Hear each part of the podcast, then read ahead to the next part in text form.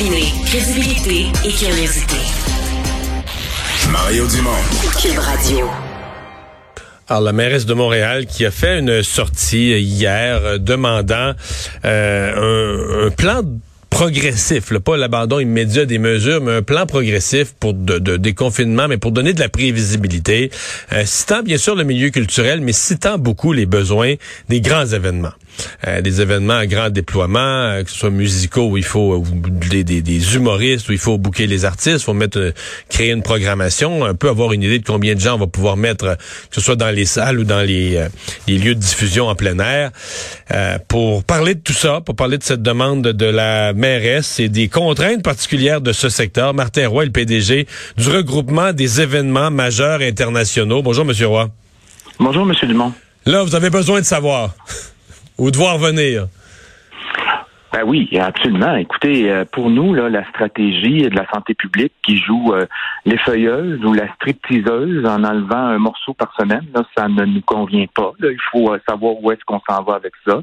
il faut avoir un minimum de prévisibilité. On sait que, par exemple, en Ontario, le premier ministre a annoncé qu'à partir du 14 mars, les spectacles allaient pouvoir reprendre à l'intérieur comme à l'extérieur à pleine capacité. Donc, qu'en est-il au Québec? Est-ce qu'on peut savoir, voir venir un peu quelques mois à l'avance? Euh, vous savez, les festivals, ce sont euh, euh, des paquebots, là. Alors, où est-ce qu'on s'en va avec tout ça? Est-ce que, par exemple, le 1er mai ou le 1er juin, on pourra tenir des festivals à l'extérieur en pleine capacité avec des festivaliers triplement vaccinés? ben, il faut le savoir bientôt, là, parce qu'on doit programmer, puis on doit organiser, puis on doit engager des dépenses.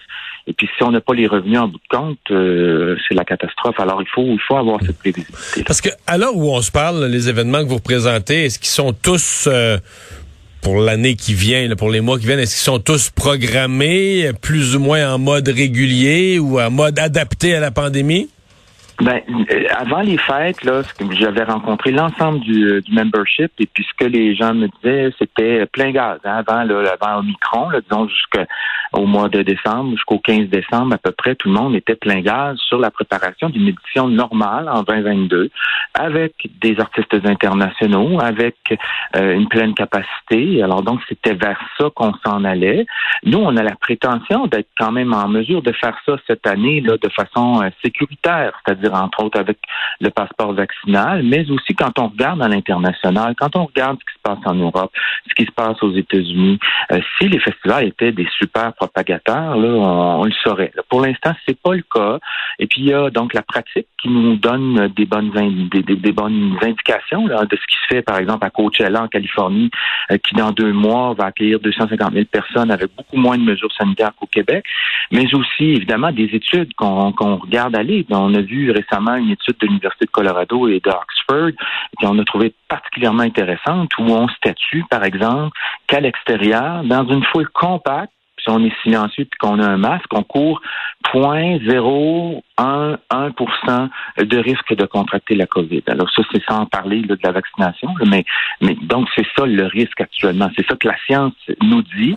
Alors moi, je suis bien curieux de voir quelle est la science euh, dont se revendique la santé publique et qu'ils mettent leurs, leurs études de l'avant la, de rapidement aussi.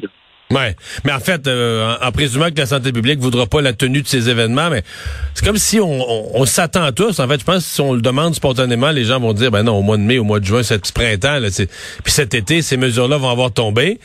Mais c'est que c'est pas de le dire. Il faut comme moment donné, vous, je pense que pour signer des contrats, pour engager des dépenses, pour euh, il faut que vous l'ayez par écrit à quelque part. Il faut que vous l'ayez dans un plan en bonne et due forme. Je, je présume que c'est ça.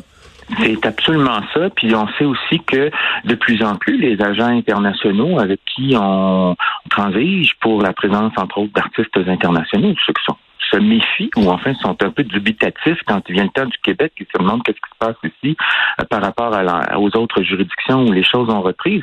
Puis, puis le fait est qu'il y a des dépôts aussi. Hein, il faut donner un dépôt, puis que là on peut plus invoquer le la clause de force majeure, parce que la COVID, elle est parmi nous. Ouais, elle est déjà là. Ouais. c'est ça. Donc, on peut plus dire, bon, ben, il y, a une force majeure, puis on, se désiste, puis on, on présente pas le spectacle. Si on va de l'avant, euh, ben il faut qu'on ait justement effectivement des certitudes. Puis on comprend bien là que s'il devait y avoir un nouveau variant, là, ben, que ça changerait euh, sans doute du tout au tout là, mais, mais dans l'instant où on se parle, avec ce qu'on sait, puis ce qu'on sait aussi de la capacité hospitalière, puis du fait que l'été il y a quand même beaucoup moins de cas, puis encore Mhm. moins d'hospitalisation, est-ce qu'on est en mesure de nous donner le feu vert cet été pour le jazz, pour les Franco, le festival d'été, Oshéaga, Euh, les autres? Avez-vous espoir d'avoir ce feu vert-là ou ce, ce plan euh, cette semaine, la semaine prochaine? Pensez-vous que ça peut... parce que ce matin, j'ai parlé à la mairesse, ça semblait quand même optimiste que ça puisse arriver à court terme. Est-ce que vous partagez son optimisme?